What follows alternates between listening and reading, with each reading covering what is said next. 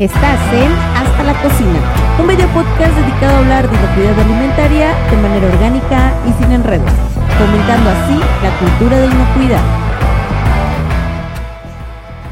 Nuevamente en nuestro canal charlaremos de una delicia culinaria propia del acervo gastronómico de nuestro país, las carnitas, platillo tan conocido por su intenso sabor, su textura suave y jugosa y su popularidad. En este episodio charlaremos acerca del origen y evolución de este platillo, sus recetas y algunas variantes. Así también, y como es de costumbre en nuestro canal, comentaremos sobre sus posibles condiciones de inocuidad y los posibles riesgos sanitarios. Acompáñanos y visualiza o escucha este episodio en las plataformas que ya conoces. Estamos seguros que este tema te será de interés, incluso despertará tu antojo. Hola, buenos días, buenas tardes, buenas noches a la hora que nos estén viendo. Qué gusto saludarlos. Hoy somos tres en este canal, estamos extrayendo a uno de los miembros del equipo, pero ya saben, hay veces que no se puede atender este tipo de situaciones. Y se perderá uno de los mejores temas que hemos tenido en el canal porque es de esos eh, programas o de esos episodios en los que hablamos de rica comida, cómo se prepara esa rica comida pero les daremos como el toque realista de qué puede pasar si no lo manejamos de manera adecuada. Entonces, bonito, si te quieres arrancar con este. Hola, hola a todos, hola chef, hola Ara. Hola, hola. Hola, hola. Y sí, vamos a arrancarnos de una vez. Mira, primero vamos a hablar un poquito de su historia y voy a ser muy breve, me faltan algunos cuantos datos para darles la información pura y dura pero sí un cuento, un cuento muy breve y un esbozo muy breve, para luego dar pie a Chef, que es la que nos va a hablar de este, de este mestizaje culinario. Muy bien. Dícese que en aquellos ayeres, ya hace más de 500 años, en que la ciudad de Tenochtitlán cayó. Sí. Fue vencida por los españoles dirigiendo a un ejército de tlaxcaltecas y otras tantas comunidades aliadas que juntos vencieron con a los mexicas que tenían en opresión a todo el valle de Anáhuac y zonas aledañas. Bien, ya no me clavo más. El chiste es que entraron a la ciudad, ya entraron como los señores, como los vencedores, y pues dijeron, vamos a organizar una rica y deliciosa comida de la victoria. Chin, pero no tenemos como con mucho recurso, ¿no? ¿Qué hacemos? Y dijeron, bueno, pues vamos a usar eso que ustedes este, llaman Tlaxcalas, que por cierto no es Tezcala, es Tlaxcala, o sea, la tortilla. El lugar se llama Tezcala y, la, y el alimento se llama Tlaxcala. Ese es un pequeño dato que debemos aclarar. Y ok. dijeron, bueno, ¿qué, ¿qué, le vamos a poner de relleno a esto? Y dijeron los españoles, bueno, nosotros traemos, chécate qué traemos, ¿no? Y ya. Este, le dijo a uno de sus achichincles, ¿qué traemos? No, pues traemos unos puerquitos. Pues ya está, ¿no? Oye, pero los guerreros, no, no, guacala, guerreros no.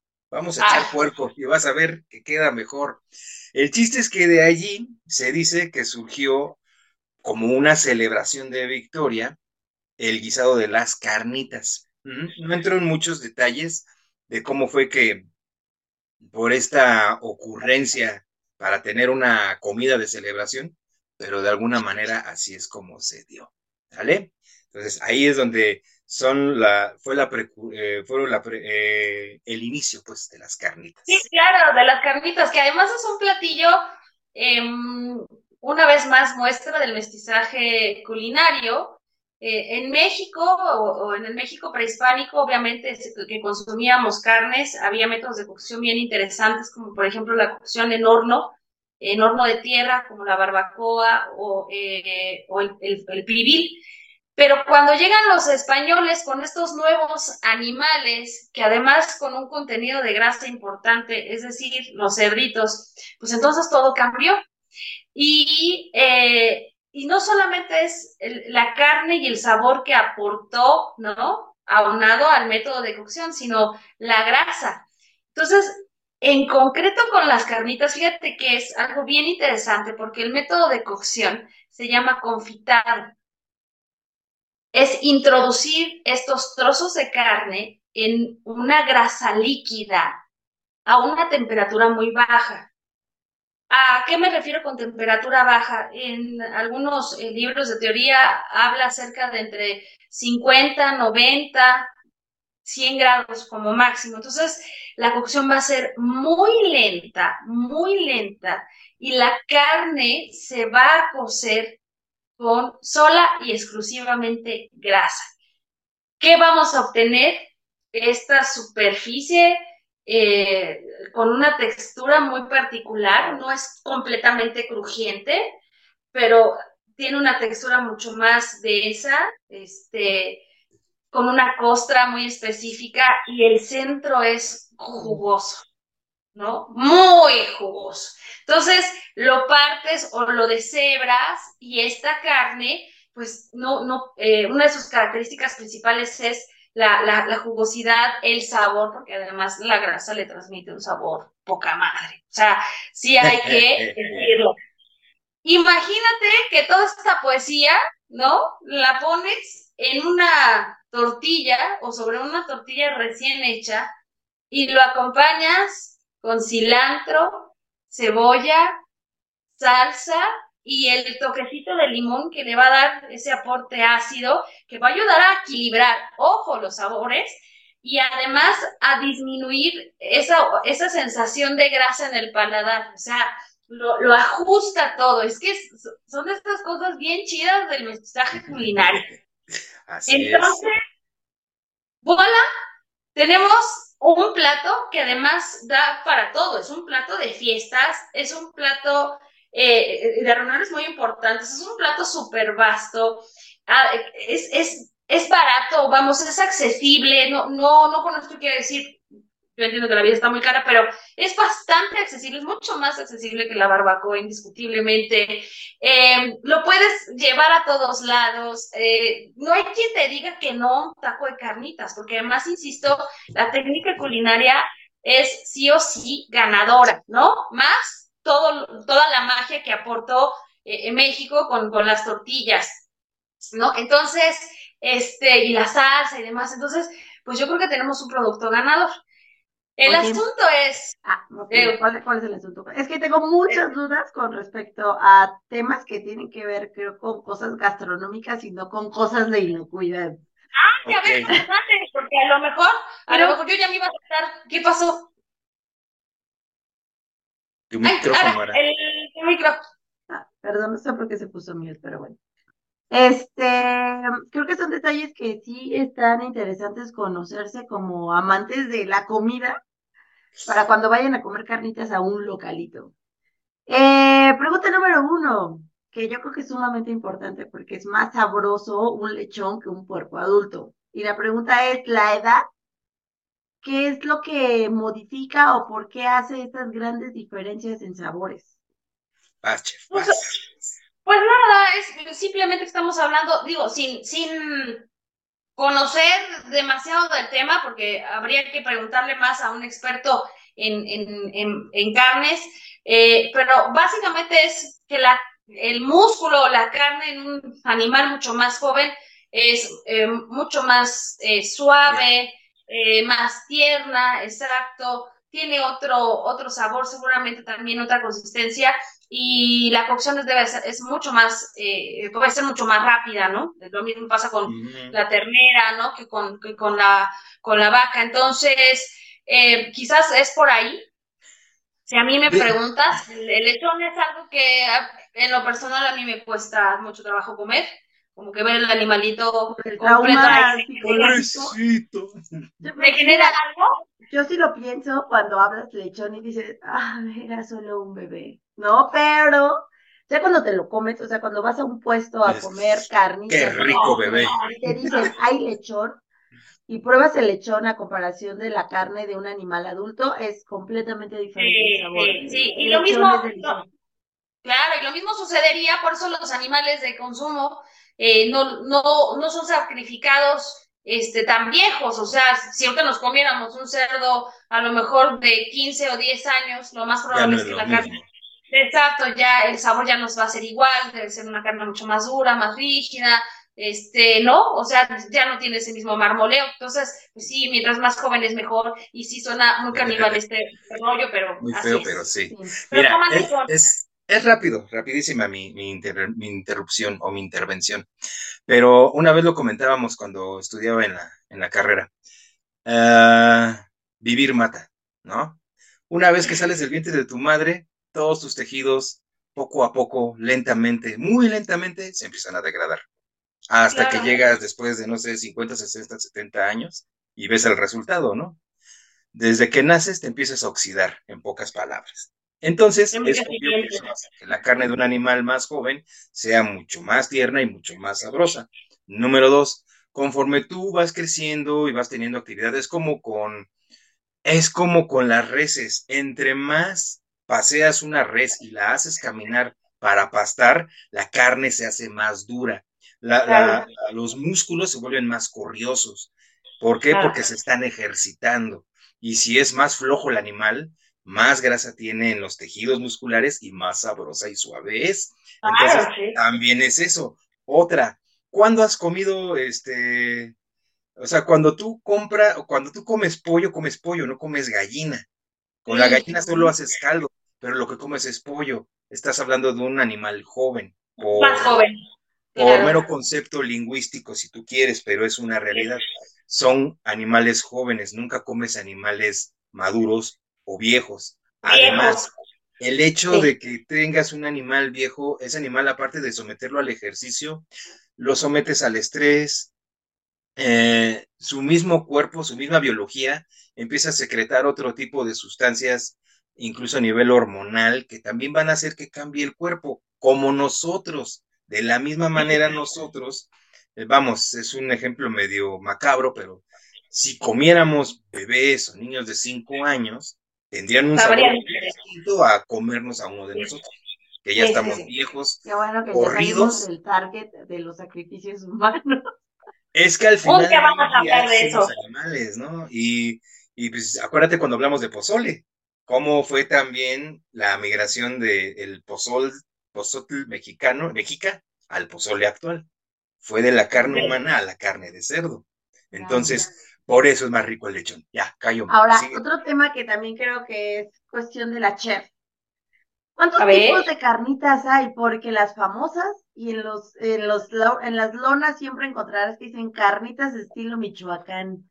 ¿Cuál es la buena? Bueno, tal vez no puedo decir cuál es la buena, porque en muchos lugares la cocinan bastante bien, pero ¿cuántos tipos habría? ¿De qué zonas? ¿Qué, qué los puede diferenciar? Yo, creo que, yo creo que la zona siempre va a ser Bajío, la zona del Bajío, Bajío Occidente. Incluso decirte, pues sí, pues sí. Y déjame decirte, este, que incluso hay, hay, hay algunos autores que afirman que el, lugar así ideal o el lugar donde las carnitas es más bien Querétaro.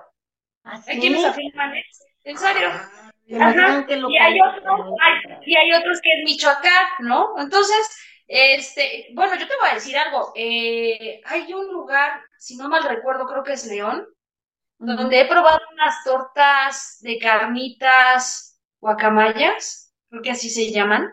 Guacamayas son de chicharrón. Ajá. Pero, a mí me han, me han, puesto chicharrón y aparte les ponen carnitas. A mí me ha tocado con carnitas de cebrada. Mira, qué rico, pero es una variante más. Es una variante, entonces, o sea, sí creo que, que, que puede darse en cualquier lugar, pero bueno, pues a mí me gustaría mejor cerrarlo entre que el debate está entre Michoacán e incluso Querétaro, ¿no? Porque también si, si lo analizamos así, lo que es la típica torta de carnitas, la torta ahogada. Es una torta, carnitas, tal cual, no es cualquier carne, son carnitas, bueno, que no sé si ellos lo llamen carnitas, porque luego los de Jalisco son muy este, extraños con sus conceptos de comida, pero, y si les cambias el nombre, que bolillo, no se llama bolillo, se llama virote y cosas así. Virote. no sé si tal cual se llame carnitas, pero la realidad es que lo que sí le ponen a, la, a las tortas ahogadas es carne de puerco, que es parecido a las carnitas. No, no, es un, son carnitas. Y el, y el pan es distinto, eh, perdón, el nombre es distinto porque el pan es distinto. El virote es un pan mucho más denso, más salado, mucho más duro, con una consistencia, insisto, más, más, sí, más densa, más dura, para que puedas soportar el ahogarlo.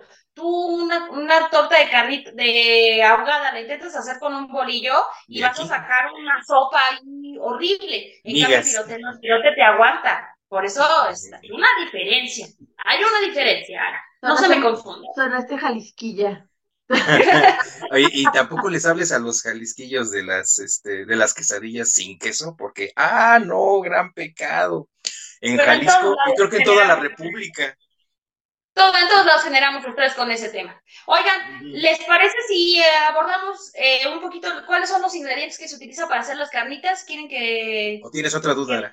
Ah, tenía, tenía un comentario con respecto a con qué se marin, marida, marida justamente unas carnitas, que es lo rico para maridar. Y tengo una duda que esa sí va directamente a saber temas o relación temas de inocuidad. Mencionabas que se cocina a 100 grados aproximadamente, fuego lento, ¿cuántas horas? ¿Cuántas horas dura esa cocción? Uy, pues puede ser, es que puede ser muy larga, a lo mejor, bueno, depende de la cantidad de carne también que tengas, pero a lo mejor se va a llevar unas 5 o, o, o, más horas, 7 horas, 8 horas.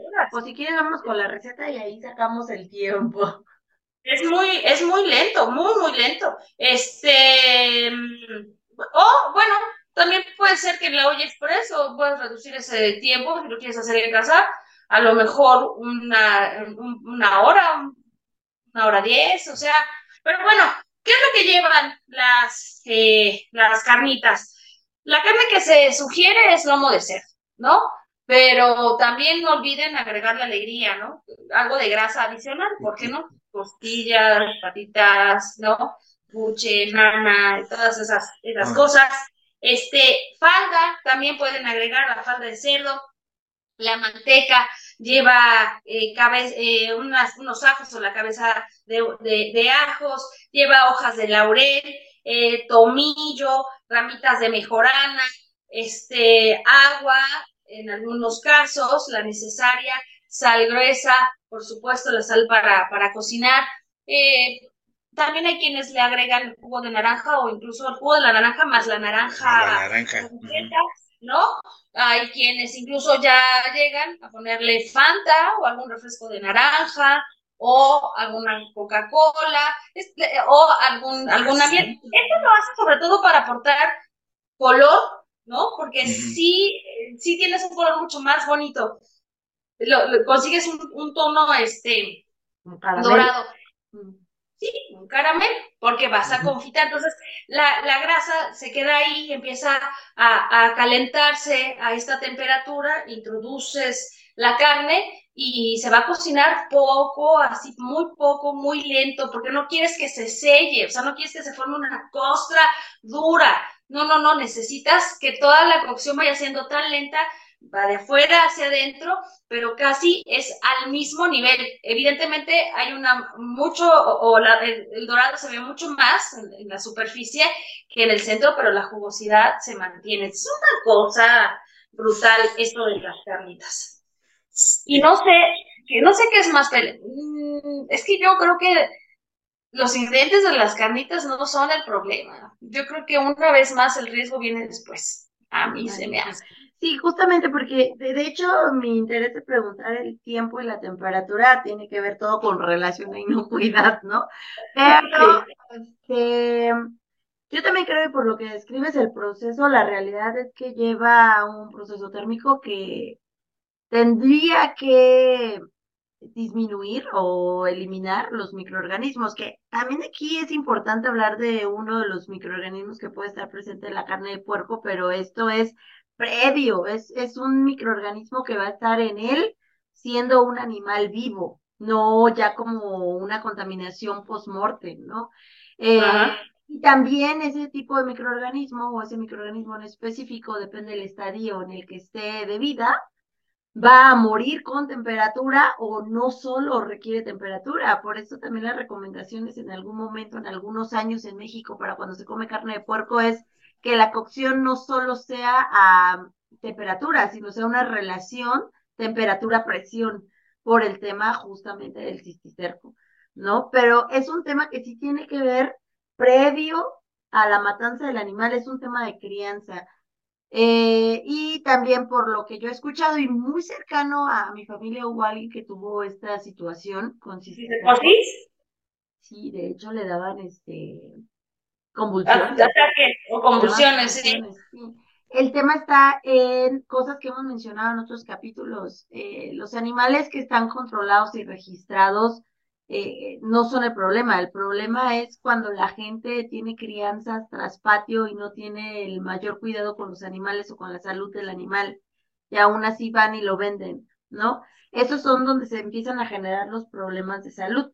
Pero ya hablando en términos de ya tienes tu carnita, ya estás en el proceso de preparación de, de estas em, ricas carnitas, pues la realidad es que todos esos, eh, todo el proceso térmico que se va a llevar a cabo, pues la realidad es que no, no tendría por qué sobrevivir nada. Son demasiadas horas las que va a estar a temperaturas altas. 100 grados es una temperatura bastante alta.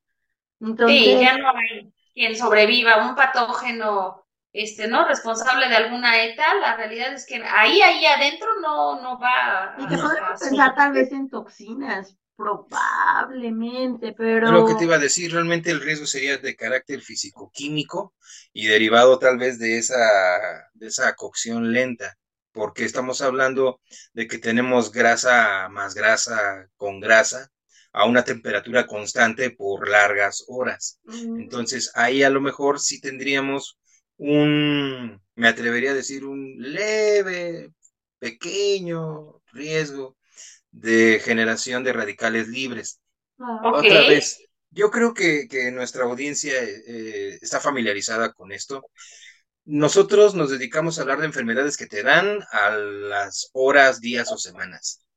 Y hablar de radicales libres es hablar de una enfermedad crónico-degenerativa que se lleva años, años en los que yo voy a estar exponiéndome no solo a los radicales libres de las carnitas, sino de un sinfín, no solo de alimentos, sino de elementos que van a estar en contacto con mi cuerpo.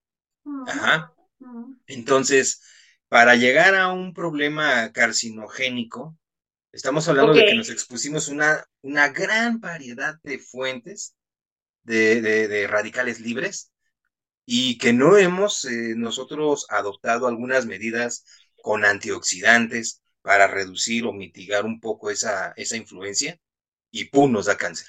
Entonces, podríamos pensar que, que sí va a haber un aporte de radicales libres, pero piensen otra vez, ¿cuánto, ¿cuánto tendríamos que estar comiendo de carnitas todos los días para que solo de carnitas nos dé cáncer? Pues, Como el experimento del McDonald's.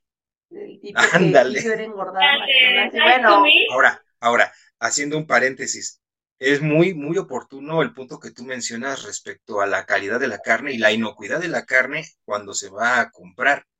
Pero entonces yo me retengo un poquito, nos decían los ingredientes la chef, que le ponen falda, que le pueden poner cabeza, los diferentes ingredientes. Pero no sé si han, eh, se han topado con puestos de carnitas o locales de carnitas que además te venden el, el taco de riñón. Entonces también agregan vísceras. Claro, Oh, son una delicia los riñones. Pero este, digo, punto aparte, ¿no? Pero llegan a agregar algunas vísceras. Sí, y se van es también cierto. a la cocción. ¿no? Sí, es cierto. Y ya hablar de víscera es hablar de otra cosa. No estamos hablando nada más de la calidad de la carne. La víscera ya implica otra situación. Incluso hay locales de carnitas que te venden quesadillas de sesos. Eso es verdad. Sí, Eso es también, y son sesos de puerco. Ajá. O sea, vamos, tú Pero los sesos todo lo que no, puedes bueno, del, del animal. Sí, ¿mande? así lo aprovechas todo, aprovechas lo que sea. Sí, Pero sí, las quesadillas se fríen en la misma manteca de las carnitas. Sí. Ese es un punto. ¿Qué son los sesos? ¿Qué es el cerebro? Es grasa. Es pura grasa. Un manjar. ¿Eh? Yo hubiera dicho, es un manjar. También Es es delicioso. O sea, a mí me encantan las, las quesadillas de sesos. Sí, señores de Jalisco, aunque no tengan queso, les llamamos quesadillas. Bueno, este, la pequeña broma. Eh, las dobladitas de queso, de, de sesos. Pero entonces, ¿qué tienes? Grasa frita en más grasa, ¿no? Mm, Entonces, ya haciendo a un lado la parte crónico-degenerativa, y no hablemos de la parte nutrimental, de toda la grasa que te comes, ¿no? O sea, sí hay absorción, ¿no? Sí, Ah, no, sí, sí, claro. Eso, y eso es más inmediato y es más real, chef. Ahí sí te puedo decir que tú comes y comes carnitas con quesadillas de sesos y estás comiendo una cantidad enorme de kilocalorías a base de ácidos grasos, saturados, además. Saturados, o sea, Sí, los claro, o sea, todo lo que sea de un animal está saturado. Es estable. Cuando son ácidos grasos vegetales son inestables y por eso son líquidos o semilíquidos. Esa es la, la principal manera de reconocerlo físicamente, ¿no? Si algo está sólido o cremosito, ah, está saturado. Si algo es semilíquido o es aceitoso, ah, está polinsaturado o está A insaturado. temperatura ambiente, ok, A ok. Y, en, ambiente. Bueno, y ya. en el caso de las carnitas sí hay absorción de, no, pues es que sí hay que hablar, sí hay absorción de grasa, o sea, no es un alimento Claro, que digas, oye, claro. se salva, no, por más, por más magra que sea la pieza de carne, A ver, la misma carne magra del cerdo tiene grasa entre los paquetes musculares. Por eso Sí, la señor. carne de cerdo es muy sabrosa. Entonces, si además la sometes a una cocción lenta, en un caso lleno de manteca derretida, pues hay más absorción. Entonces, mucho se discute porque, por ejemplo, tú, chef, lo sabes mejor que yo. Cuando cocinas carne, diferentes tipos de proteína, tiene un porcentaje de merma, ¿sí o no? Y el cerdo tiene un porcentaje muy alto de merma, Sí. ¿sí o no? Pero depende de cómo lo cocines. Es lo que yo creo. Ahí tú me vas a desmentir. Te manejan alrededor de un 50% de merma cuando tú cocinas una carne de cerdo, ¿verdad? Aproximadamente. Sí, pues, por la grasa. pero sí, más o menos, sí, sí, sí. Ajá. Pero ¿qué sucede con las carnitas? ¿Merman igual? No. No, ¿por qué? Pues porque siguen absorbiendo grasa. Por eso son tan jugosas, tan sabrosas y cuando se secan, tan grasosas. ¿Mm? Y sí, todo eso te lo comes y lo absorbes. Oye, Pero no creo- caigamos en el drama. Aquí, aquí antes de pasar a temas de inocuidad y vemos que estamos en temas de trauma este, nutrimental, es que sí, sí pasa, mucha gente cuida de no comer carnitas por el tipo de producto que es, es la realidad, ¿no? Pero también están las dietas que últimamente están de moda, las dietas A las keto, ketodietas. Donde te Ah. dicen, pues cómete la grasa que quieras, solo no la combines con otros ciertos nutrientes, ¿no? O sea, come carnitas pero no tortilla, carnitas pero no tal cosa. Yo, yo sé, yo sé, yo sé cuál es la postura de Juan ante las dietas keto, porque una vez le dije, Juan, quiero una dieta keto, y me dijo, no, loco. Ya te entiendo, la verdad, yo ni entiendo nada de eso. Lo acepto. Yo solamente te digo algo. Sí las he probado, sí son maravillosas, pero el rebote es espeluznante. Dos, llenas tu sangre de sustancias muy tóxicas y se vuelve por un breve tiempo un atole. Eso es otra cosa que también la gente no te dice cuando te habla de las ketodietas, que la densidad de tu sangre se incrementa por la cantidad de cuerpos cetónicos y de precursores químicos de sustancias como el amonio, que no son buenos para el cuerpo. Eso no te lo dicen en las ketodietas, ¿verdad? Ajá, sí, ahora sí, ahí sí espántense, ahí sí, para que vean. Y les digo, sabía. Ustedes este, pueden perder una gran cantidad de peso con una ketodieta y de hecho ponerse súper magros. Lo hacen muchos competidores de fisicoculturismo para que se les boten más las venas y la galleta. Pero, pero si no te cuidas adecuadamente después y si no creas hábitos alimenticios y de actividad física, subes horrible, subes mucho. Eso sí, el efecto te dura muchos meses, casi un año. O sea, no subes mucho en, en un año, pero después vas para arriba. Entonces, no a la ketodieta, ¿vale? Ya, Ok. síguele. Se va a poner bueno. Te van a, te van a empezar a escribir. Sí, Toñito. sí, me van a odiar, yo lo sé, yo lo sé. Ahora, Bueno. nada más para complementar eso, eh, de las, de que muchas personas lo eh, dicen, ay no, carnitas no, no la mezclo con esto. Ajá. Miren, yo lo veo desde una perspectiva más, este, no sé si sea la palabra tanatológica. Te vas a morir de lo que sea. Entonces, come. Nada más no te pases de listo, o sea, no comas carnitas todos los días. Pero sí date tu chance de comer carnitas. Ya, Yo, no yo digo creo, más. yo creo que va un poco por ahí en el sentido de, me diría un amigo, mi forma de pensar es la siguiente. Uno no puede estarse limitando toda la vida y dejar de disfrutar de las cosas bellas y hermosas de la vida. El punto es ponerte límites, no quererte comer el caso completo. Puedes comer un taco, tacos, con eso estás satisfecho. y, con eso estás satisfecho y es suficiente. Y como dice Juan, seguramente las carnitas las volverás a comer en mucho tiempo, porque como decía Silvia, las carnitas es un plato típico de festividad. Nosotros en México, para los que nos escuchan fuera de México, comemos carnitas cuando es fiesta. O sea, es una comida típica de fiesta o comida de fin de semana o comida más de, reunirte con tus familiares o tus amigos. Claro, no es algo que te sientes a comer todos los días. Ay, Dios mío. Mira, cuando estés en algún otro estado de la República, quizá, pero cuando estás en Chilangola, digo, en Ciudad de México, te pones carnitas porque, porque salió el puesto de las carnitas. Punto. Y el puesto de las carnitas se pone diario. Entonces, pero tú no, necesitas una fiesta, una tú no Vas y comes carnitas necesitas, necesitas solo tener hambre y ver que el puesto abrió. Y dinero, y dinero. Vas y dinero. Vas, compras y eres feliz. Ajá. Sí, o sea, sí es cierto.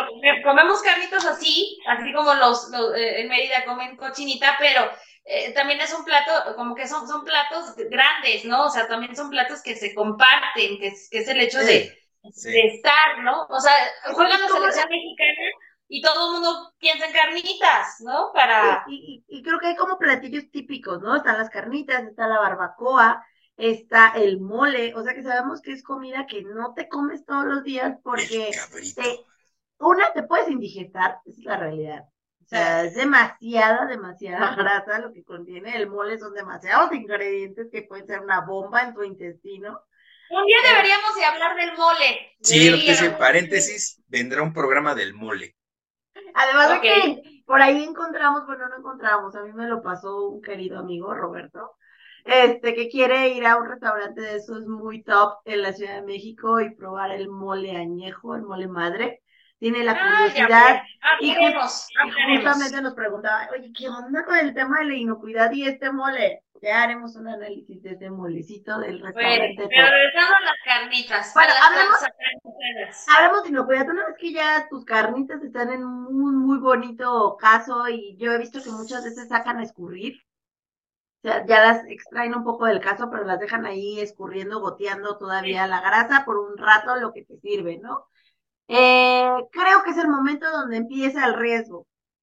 Porque ahí, ahí, porque estás poniendo ya el producto en temperaturas de zona de peligro. Dentro del caso, en el aceite, va a seguir caliente, va a seguir fuera de las temperaturas de zona de peligro. Y hay que considerar otra cosa. Por el hecho de ser carne, que tiene alto contenido proteico, es un alimento potencialmente peligroso. O sea, va a ser un alimento, eh, va a ser la delicia también para, los, para las bacterias. O sea, van a querer estar comiendo ahí, ¿ok?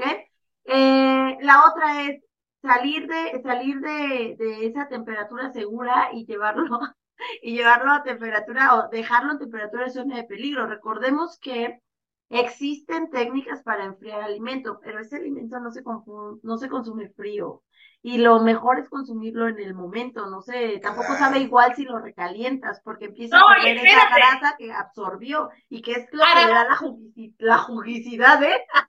lo que le da Ahora, pero no, que no hay que olvidar, Toñito, que lo, además de que lo, ya que lo pusieron a, a, escurrir, lo mantienen caliente con, lo, con los focos. exacto. Y ahí no creo que superes, no, no, sé cuál sea la temperatura no, creo que la a ver, de hecho, era lo que te iba a preguntar, chef. Cuando dijo eso ahora dije, no, no creo, porque el colador o escurridor donde ponen la carne está justo, está, está agarrado del borde del caso por dentro. Entonces, todo el humo de la manteca que se sigue quemando, todo ese calorcito sigue subiendo. Entonces me hizo recordar en procesos como el ahumado. En el ahumado no va a haber un contacto entre el alimento y la brasa. Solo le llega el puro calor.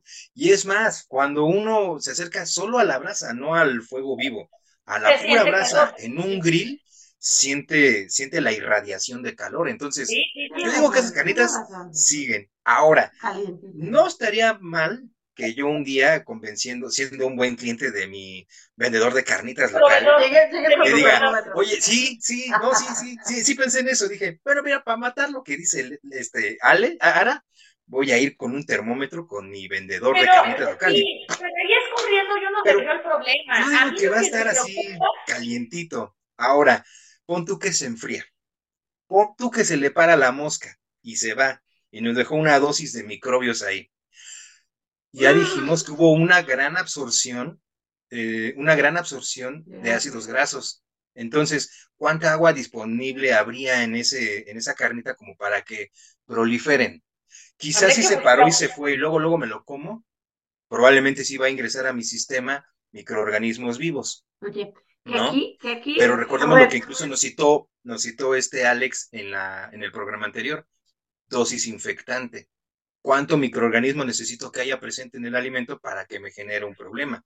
Entonces creo que así como el pastor en su momento, aunque tú digas que no, de alguna manera las carnitas también están doblemente protegidas con su harta grasa y con el calor porque también, como bien dijiste, a ver, espera, yo necesito comerme las calientes para que sepan ricas. Así, las carnes, las carnes, las carnitas se comen calientes, si no ya no saben buenas. Y si también tanta, recalentada también a las carnitas no le beneficia ah, realmente. Pero espérame, espera, espera, espera. Ahí sí. Espera, espera, espera, espera, Porque el punto está, el punto está en que dices, ok, no se va a contaminar porque, ajá, ¿dónde se venden las carnitas normalmente? Eh, salto en la calle. En la calle, el caso está expuesto y donde los curren está expuesto, eh, simplemente vas al tianguis y se hace nada más un eh, aire y existe ahí el levantón de aire y todo cae a la comida. O sea, no es como que pasó una mosca. Ahora, si nos vamos a un local formal, reduces la probabilidad, obviamente, de que se contamine el producto, porque pues el producto está protegido en estas cabinas que bien mencionaba, son cabinas normalmente de vidrio de acrílico, de vidrio por lo general, y tienen sus foquitos y se sigue manteniendo el calor. Ese es un control y eso es un, un lugar más seguro para comer carnitas. Mira, y ahí tienes otro punto a favor también. El primero eh, es la recalentada, pero me lo guardo tantito, porque creo que ahí la chef nos va a decir algo. Pero número dos, está también el complemento, lo que también tan deliciosamente nos describió la chef hace ratito, la verdura, el limón y la salsa. Yo tengo más miedo a eso. Es lo que te iba a decir, per la carne no te va a transferir algo, pero va a ser el vehículo por el cual los contaminantes van a llegar y también lo ilustraste muy bien. Si estoy en el tianguis, se suelta el polvo, llega la lluvia o lo que sea, pues todo eso va a caer en el taco y ese ya me lo voy a comer. Entonces, una recontaminación después de la preparación. Totalmente de acuerdo. Incluso ahí yo insistiría mucho en la verdura el cilantro y la cebolla y el limón. la salsa puede que también. Es que si te vas por etapas, a ver, ya estábamos en el escurrido. Estamos en el sí, aguanten, aguanten. Después llega un fulanito que quién sabe si te lavó las manos, con utensilios que quién sabe desde a qué hora se lavaron y cuántas horas llevan en uso. Con un trapo, ah, exactamente, con una tabla de madera y va a estar ahí picando tu carnita y va a estar ahí revolviendo y jalando todo lo que hay en esa tabla. o sea, te va a estar echando residuos de maderita que dices, bueno, no es tan grave. Este, pero sí lo que empieza a crecer en esa madera porque al final tú le estás dejando residuo de alimento a esa madera. Y ahí sí empieza a haber humedad, ahí sí empieza a haber este contacto con el ambiente, empieza como el muy hermoso caldito de cultivo va a quedar en esa tabla y lo que hacen los taqueros normalmente es estar rascando oh, para echártelo a tu taco. Entonces, y después es cuando ahora sí ya viene alguien y monta en una tortilla esa muy deliciosa carne que, se los digo de manera muy honesta, muy deliciosa carne, aunque sí tiene muchos riesgos, pero es un platillo deliciosísimo. es la locura. Ahora sí, ¿qué ibas a agregar? Es que insisto, insisto, a mí lo que me preocupa es si someterlo, colocar esta carne antes de que la sirvan, la, la exponen en estas vitrinas con estos focos, si llegará o se mantendrá a temperaturas seguras, porque si está dentro de la ZPT, pues entonces desde ahí ya tenemos un problema, aunque no está expuesto, porque está el vidrio purificador, ¿no? Que todo lo todo lo mantiene alejado, este, de un lado, porque del otro no, ¿no? O sea, es como dependiendo de qué lado te llegue el aire, ahí, ahí yo creo que también hay un, hay un riesgo. O sea, sería increíble, Juanito, que pudieras tomar la temperatura. En serio, yo lo tomaría no, de. No, no, no, no, Mira, teniendo amigos, no se puede. es lo que te iba a decir. Lo primero que necesitamos es un taquero amigo. ¿Sabes dónde recuerdo que he hecho esas prácticas? En el retail. ¿Ves que exhiben el pollo rostizado con focos también? Es que sí. Ah, a ver, a ver. sí da. Sí, los focos es que son focos especiales, no son. Para irradiar calor. no son focos comunes y corrientes. Eh, y sí te dan, o sea, e, esa barra en donde te ponen los pollos, sí, son barras confiables, porque hace la misma luz, hace que se mantenga. Y es la misma luz de las carnitas. Y es que sí, es lo que te iba a decir, mira, empíricamente te digo, yo me he acercado y, he percibido el calor, y sí se siente calorcito sí se siente un calor y si dejas tu mano mucho tiempo, sí quema. Entonces, podría ser, pero no me consta. Por eso yo, yo me acercaría al taquero amigo y le diría, taquero amigo, déjame pinchar mi termómetro nomás a ver qué jais, ¿no? Y ya veo que... Aquí te tienes ¿Eh? que pensar en los riesgos de que te reviente un poco, porque los focos son de vidrio. Esa, esa el calor y el frío. Bueno, mira, si tú lo que quieres es este poner en mal a las carnitas, pues le vamos a encontrar muchas. Ah, no sé. Para mí es una delicia manjar. Pelea, pelea, pelea. Oye, Juan, luego si dice que nos peleamos, no pero hay que bajarle. Ah, pero no, no, todo es Ay, no, yo lo, yo, lo, yo lo adoro, yo lo aplaudo, qué bueno, que aquí nadie está de acuerdo. Pero agárrense, amada. Ah, no. no, ya en serio. Oye, este... Bueno, okay, entonces ya pasamos el tema de las, de la escurrimiento, luego la exposición, no la exposición, más bien eh, que se colocan estas vitrinas, porque en realidad es que sí se colocan estas vitrinas. Y después viene algo muy importante, el corte, porque no te dan la pieza completa, no, la corte mm. ¿No? Entonces, y ahí el riesgo, o sea, yo a lo que le tengo más miedo, o creo que donde está lo más peligroso, pues ya lo dijo Ara, y, y, y Toñito, tú también ya lo, ya lo, lo, lo aceptaste, ¿no? Es pues, la tabla. O sea, más allá del cuchillo, creo que la tabla es el problema número uno, porque además, pues en esa tabla todo lo que se ha cortado. Y esa tabla. Como dice ahora, luego le rasca, ¿no? Sí, sí, sí. Bueno, a mí me ha pasado que veo que hasta queriendo ser como limpios o higiénicos, este, limpian con el trapo la tabla. Sí, claro. o, con el, o el filo del cuchillo, ¿no? y ahora le va Hola, siempre tienen un trapo para limpiarse la mano. Esa es también otra práctica ah, de los Entonces ahí, ¿no? Entonces, bueno, ahí está el corte. Luego lo colocan sobre, si es que es para llevar, lo colocan sobre estos papeles que pueden ser papeles encerados, este, o papel de aluminio, o papel de estraza. Ese también, dónde estaba o guardado o cómo estaba resguardado estos, estos papeles, ¿no? No, y la calidad de la estraza. ¿Estás de acuerdo que hay diferentes precios y calidades de papel estraza? Sí, sí, Los hay que tienen un cierto costo y es una hoja más limpia, y ahí entre más barato se vuelve, más partículas percibes en él y hasta despiden cierto olor. Sí, hay un olor. Petróleo. Entonces sí hay calidades de estraza también. Incluso si quieres ir más allá, pues la misma tortilla. No la tortilla per se, sino dónde llegó, si viene vuelta en estraza o en un mantel, si está en una hielera o en un termo, si está en el suelo, si está en una mesa. O sea, vamos, factores secundarios, todos, ¿no? Todos. El foco de la lámpara, el trapo, la tabla, el cuchillo, la mosca, el polvo, todo, todo. Pero en sí, en sí, en sí, el alimento sale bueno. Tiene sus protecciones de inocuidad, siempre y cuando haya sido también un alimento comprado en un lugar confiable, con carne confiable, libre de parásitos, que son los que a lo mejor ya no enfatizó Ara, pero hablamos de parásitos. No, creo que sí lo dijo. O sea, hablaste de microorganismos que pueden estar en diferentes estadios, pero te refieres específicamente a parásitos, ¿no? Muy bien. Entonces. Creo, creo que aquí también habría que mencionar, porque bueno, ya Juan decía, bueno, la verdura y que la gente no la desinfecte y la, la elaboración de una salsa, muchas veces hay salsas que se quedan en crudo.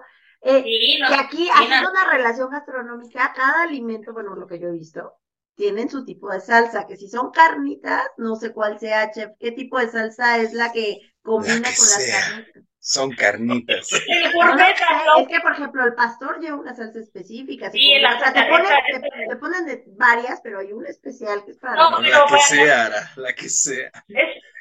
Hasta los chiles encurtidos, Ara. Bueno, para las carnitas normalmente es la salsa verde, ¿no? La, este, este, exacto, este como guacamole, este pico de gallo también. el pico de gallo también.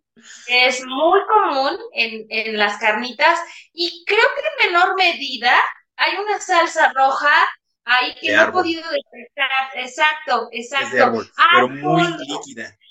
Sí, sí, sí, muy, muy, muy, a mí no me da como mucha alegría comerla. Yo la verdad, por la acidez, prefiero siempre mil veces la salsa verde y o el, eh, el pico de, de, gallo. Y ahí también tenemos otro riesgo asociado, ¿no? O varios riesgos asociados. Uno, ah, no, di, di, di, No, no, sí, está bien. Eh, eh, que creo que los vas a mencionar. Sí, sí, sí, suéltate, vas, vas, vas, vas. Sí, que como mencionábamos, entre ellos está las salsas que son crudas, ¿no?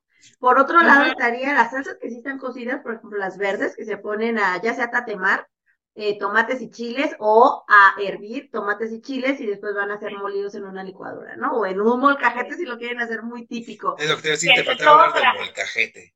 Es que normalmente es licuadora y después ya no lo echan al molcajete y molcajete es mera decoración, ¿no? Por los volúmenes que hacen de salsas, también hay que pensar en eso, porque no es lo mismo y tampoco ni desde producción, creo yo, ni hablando en términos de inocuidad, nunca va a ser lo mismo que hagas un platito de salsa para el consumo de cuatro personas a que hagas botes de 20 litros de salsa.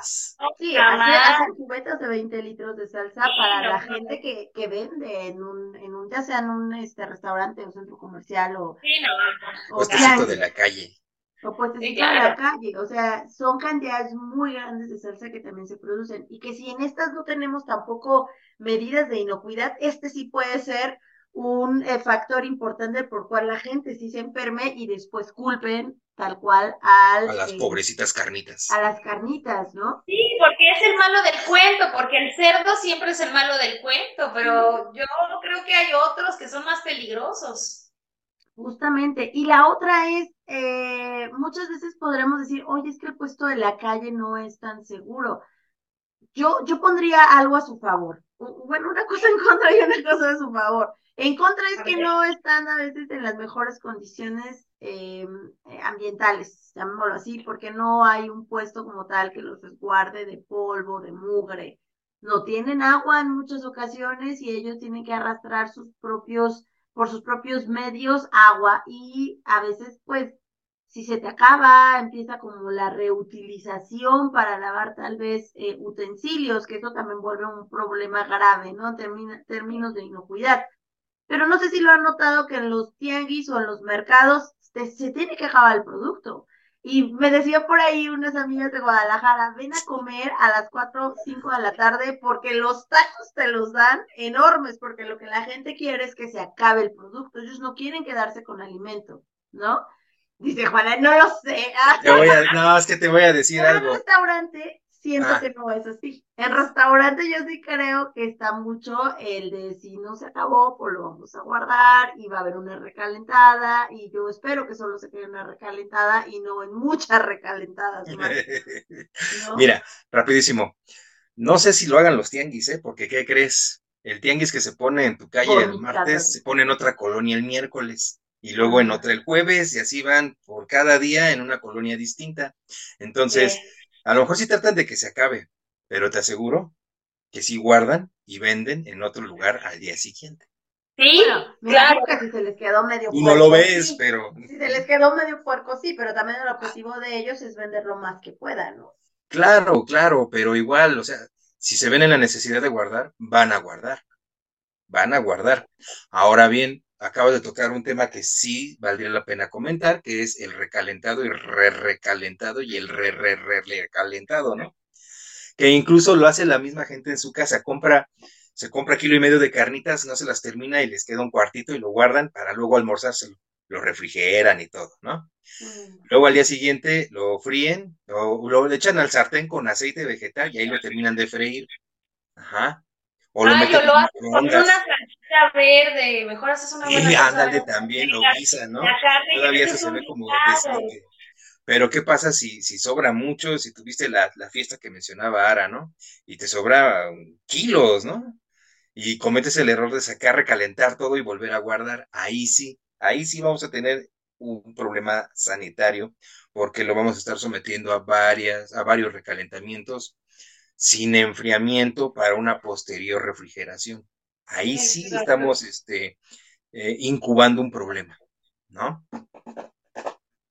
Justamente, Sí. justamente. Oigan, y bueno, y ya de- después pues sigue, ya digo, para terminar el ciclo de la, Sí, del, el de de carnita, ¿no? Pues ya por último sigue el asunto del cilantro, la cebolla y los limones, que los limones pues ya te los dan partidos, ¿no? O, en- o, o sí, partidos, rebanados. Entonces, este, pues apelando quizás a la, a la cantidad de ácido que tienen esos limones, a lo mejor podría ayudar el hecho de que no los laven. ¿Hasta qué punto? No lo sé. Eh, pero al, al cilantro todos sabemos que no hay, vamos, no es una práctica muy utilizada, eh, sobre todo en los puestos de la calle, que laven y desinfecten ese cilantro por dos cosas, porque no tienen el agua suficiente o hay que mantener el agua para otras cosas, o porque lavarlo, enjuagarlo y desinfectarlo también implica que el cilantro se haga más feo o se pudra mucho más, más rápido. Y ponerte a secar cilantro en un espacio tan pequeño donde apenas cabes tú y, y, y un espacio más para los clientes que vas a tener, pues la verdad es que no es, no es. Yo no puesto creo de, que- de mercado ¿Qué se nunca he visto que sequen cilantro. ¿Vale? Yo no he puesto en la calle, nunca he visto que sequen cilantro. He visto cómo lo lavan, así de sus botes de cilantros, así, este, ramos enormes, y nada más están metiendo a los botes así como agitándolo, y hasta ahí se queda, lo sacan, lo sacuden un poco, y pues ya partí cilantro. Sí, pe- pero deja que, que se, que se oree un poco, porque si lo picas, si lo pones en un recipiente, El agua que trae extra se pudre. Ujú. sí, empieza a saber feo y a verse De feo. hecho, creo que acabas tú de, de enfatizar algo que nunca habíamos tocado cuando hablamos de este tema particular de la verdura y el limón para los puestos callejeros. El hecho de que no es práctico para un puesto, un local de estas dimensiones. Y de hecho eso también nos hace pensar que tampoco tienen implementada una instalación para poderlo hacer conforme a las prácticas que nosotros entendemos. ¿no? Sí, que claro. serían las prácticas adecuadas. Y nunca nos Sí. habíamos detenido en el programa a mencionar lo que acabas de decir, Chef. O sea, si lo lavo todo y no lo manejo bien, no lo seco bien, se me va a hacer feo y ya no lo puedo vender, ¿no? Se va a pudrir, se va a maltratar la hoja y lo que necesito es que más se Y no tengo así como que mis tres tarjas para andar haciendo el triple lavado, ¿no? Y no tengo el tiempo para lavar de a manojito por manojito Deja tú, a ver, el agua Ah. tiene. Vamos, no los estoy justificando, pero eso nos ayuda a entender un poco más porque es muy difícil que un vegetal como el cilantro, incluso más que la cebolla, el propio cilantro, sea el principal vector en cualquier tipo de taco o garnacha que podamos comer en la calle, porque su manejo es muy delicado. Y la cantidad de contaminantes que trae es muy fuerte debido a la cantidad de tierra que acarrea. Entonces, eso lo hace de entre todos los ingredientes para el taco final, yo creo el más peligroso, ¿no? Sí. Pero bueno, eso estamos expuestos con las carnitas y con lo que quieras, ¿no? Exacto. Y ya Pollos, etcétera. Exacto. Y ya por último, que quizás ahí ya es cuando el cliente comensal creo que tiene también mucha responsabilidad, porque todo esto es envuelto y guardado en bolsas de plástico, sí o sí, que pues la, la intención es, o sea, no solamente las carnitas, las salsas, el cilantro, pero todo es resguardado, ya sea o empaquetado un, en un, en un, o previamente en un paquete de aluminio, pero todo es guardado en una bolsa. Y el problema es que eh, ¿cuánto tiempo estuvieron? A lo mejor te- tú compras las carnitas y estás a una hora o hora y media de distancia, a lo mejor te tocó llevarlas muy a otro lugar que está lejos de, de donde tú normalmente estás, si es que no las consumiste ahí, exacto. Entonces, el tiempo que transcurren estas carnitas y el tiempo que te las comes.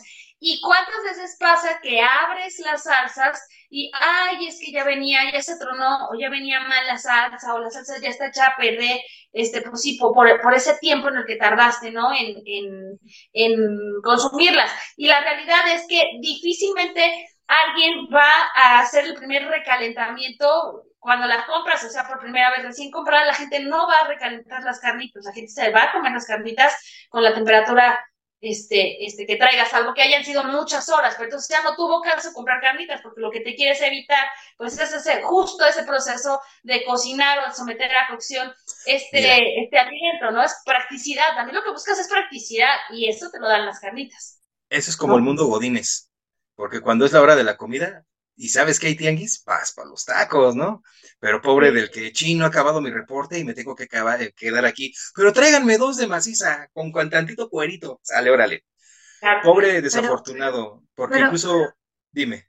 Pero también ahí creo que, bueno, ¿cuánto tiempo puede ser el que le lleves a un godín? Sí, sí, es lo que te iba a decir. Lo que sí le decía a la chef es que sí es muy común, por ejemplo, yo lo veo aquí. Yo, por ejemplo, vivo en Querétaro, pero tengo familia en Irapuato. Irapuato de Querétaro está a una hora, hora y, media. Bueno, yo me hago una hora.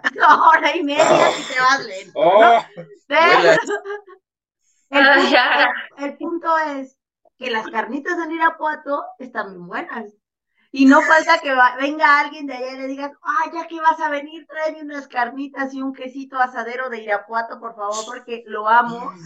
Y en Querétaro, en Querétaro, en Irapuato sí se come, eh, tipo pirote, pero no sé si sea virote como tal, pero tipo virote es un bolillo, va a decir bolillo, pero no es bolillo. Bueno, un virote que lo abres, le pones queso asadero y adentro le pones carnitas. Y así se come allá las tortas de carnitas.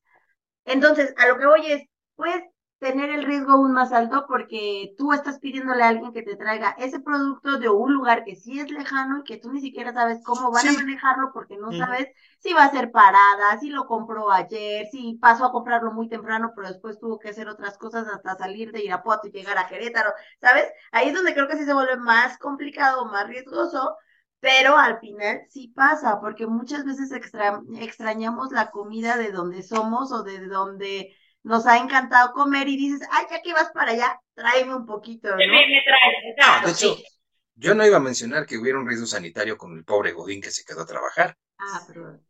Y yo lo único que te iba a decir es que el pobre y desafortunado empleado que no pudo salir a, comprar, a comerse su taco en el puesto, es que va a tener un taco que la tortilla se le va a desbaratar. y que la verdura se le va a hacer feita. Pero llega el taco, eso va a ser triste porque el taco va a perder características organolépticas, pero no como tal un riesgo sanitario, ¿no? Pero me hiciste recordar eso, porque todo lo que empezaste a describir en ese momento fue la escena de los típicos godines que salen a comer a la hora de la comida cuando les toca tianguis y van por los tacos de carnitas. Y si bueno, godines alguna vez. ¿no? Sí hay un riesgo, porque finalmente ese taco, esa, esa orden de tacos se va a quedar a temperatura ambiente ¿Qué te gusta? ¿Unas tres, cuatro horas? Sí, pero piensa además en otra cosa. Ya lo mencionábamos, pero como que por encimita, ¿cómo preparamos la salsa? ¿Cómo se preserva la salsa en un puesto callejero con estas ondas de calor? Esa salsa roja de la que estábamos hablando, chef, que es pura agua, ¿no? Entonces, ahí más bien piensas, eh, tengo pico de gallo, tengo cebolla con habanero y limón, tengo salsa verde, guacamole, salsa roja. Oye, y de repente está el puesto que te pone como guarnición y puedes agarrar frijolitos y puedes agarrar ah, arroz. pepinos. Yo creo que ya tenemos que hacer un programa especial de puestos de la calle. sí, más bien. Pero bueno. Oigan, ¿les parece si podemos ir redondeando justamente, ir concluyendo? Solamente, espérame, quiero retomar una duda tuya. El maridaje, chef, ¿Con qué se llevan las carnitas? Sí, ¿con qué se comen las carnitas? Ay, fíjate que hay opciones bien interesantes. Yo lo he probado con cerveza negra, perdón, cerveza negra, estoy pensando en esa marca, cerveza oscura, este, y la cual me pareció increíble y también, también, también me gustó con vino tinto. Mezcal, A mí me parece y el me, ah, claro, el mezcal te, con te ayuda con la gasta, claro, el mezcal. Sí. Y bueno, pero ojo, también el, ese refresco maravilloso, este, Negro. burbujeante. Es que una coquita con hielos, híjole, ah, y un poco de carnitas, la verdad. O sea, son esos alimentos que por supuesto no te lo comerías con un agua de Jamaica, ¿no? O no te lo comerías con, con, con un agua de, de, de guanábana, ¿no? Mira, sí lo haces, pero ya no sabe igual. Ya no sabe igual, sí, es más, piénsalo así. ¿Cuánto tiempo tienen existiendo las carnitas? Siglos, ¿no? Entonces, durante ese tiempo se tenía que acompañar con mezcal, tequila, agüita de Jamaica o limón con chía, una onda así. Nada más llegamos al siglo XX y México fue Coca-Colero, entonces ahí ya hasta lo dijiste que hay variaciones de las carnitas que les ponen coca, ¿no? Para ganar color caramelizado. Entonces, claro, ahorita ya carnitas, pásame una coca, ¿sí, o no? Bueno, ahorita que dijiste ingredientes, también hay quien le pone incluso leche evaporada. A la, al, ¿Con qué propósito? También es que la leche evaporada sabe mucho más dulce y provee un color también bien bonito. Habrá un día que hacer carnitas, a ver qué tal nos queda. Sí, ¿eh? Sí, sí, leche evaporada. Yo también sé de esa. Este, en, muchos comedores industriales había quien te decía, lo, insisto, lo de la Fanta, lo de la Coca-Cola, lo de ah, la leche evaporada, eh, lo de la, la, la, naranja sí o sí, la naranja y la leche evaporada. O sea, y la verdad es que todas funcionan. Entonces, pues, ¿qué tenemos de conclusiones? Yo puedo concluir que las carnitas son de estas cosas, insisto, bien chidas que nos dio el mestizaje culinario. Es un alimento eh, que nos saca de apuros, es un alimento para compartir, pero también para, para eh, darse el gusto. Eh, uno solo es muy fácil, es muy práctico, ¿no? Este, y, y, es muy rico, o sea, tampoco hay que satanizarlas. Lo ideal sería sanitizarlas, eso sí sería muy bueno, ¿no? Pero por lo pronto hay que disfrutarlas y con, y con nada con exceso, todo con medida. Exactamente. Bueno, yo puedo concluir que sí, son prácticas, son sencillas de hacer, pero son muy lentas. Eso sí, se tardan mucho. Ah, Sin embargo, todo se le perdona a las carnitas, ¿no? Igual, si van un día a un local, a un puestecito callejero, pues témanle más a la cebolla, más al cilantro o algunos tipos de salsas que a su taco per se. Y sí, dense su escapada, prepárenlas, cómanlas, obvio no muy seguido, no diario, no hay dinero para hacerlo, ¿verdad? Y, la pobreza nos ayuda a prevenir problemas crónico-degenerativos en algunos casos. No, no es cierto, borren eso.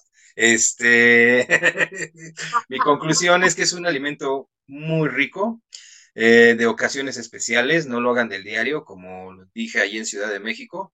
Este, pero sí, cuiden un poco más eh, dónde lo comen o cómo lo preparan en la parte de los complementos del taco, nada más. Híjole, creo que lo dijeron todo, pero reportando la idea. Sí, realmente las carnitas para mi gusto son comida de fiesta, son comida de celebración, son un manjar. Eh, y sí, justamente creo que no tenemos por qué satanizar a los alimentos, más bien creo que nutrimentalmente y en términos de inocuidad, creo que más bien nosotros somos los que tenemos que poner nuestros límites. No comer en exceso y buscar lugares, observa seamos observadores. Busquemos lugares donde veamos que hay buenas prácticas y que están en condiciones adecuadas. Y pues, si comen ya al lado de un río, en la calle, este, pues, pensemos que probablemente el producto no va a estar en las mejores condiciones, ¿no? Tratemos de ser un poco más observadores a la hora de elegir los puestos en los que comemos, pero no se pierdan de ese lujo, es un manjar las carnitas. Y no resta más que invitarlos a que se suscriban, a que le den clic a la campanita para que les esté recordando cuando haya un nuevo episodio. Eh, todos los martes hay episodio. El martes pasado no lo hubo, hemos tenido como complicaciones técnicas, pero eh, de aquí en adelante, sin falta, sin falla, todos los martes, episodio. Y eh, ya tenemos página, tenemos página en Facebook, página exclusiva de Hasta la Cocina, que se llama Hablemos de Inocuidad, pero se van a encontrar el logo de Hasta la Cocina, Hablemos de Inocuidad. Suscríbanse, ahí se van a subir todos los videos que ya hemos subido a YouTube. Vamos a estarlo subiendo todo, por si es que no quieren verlo en YouTube, véanlo en Facebook. Eh, y bueno, pues síganos nos vemos chicos, muchas gracias por todo y Alejandro te extrañamos con tus comentarios. Muchísimo. Bye. Nos vemos. Bye.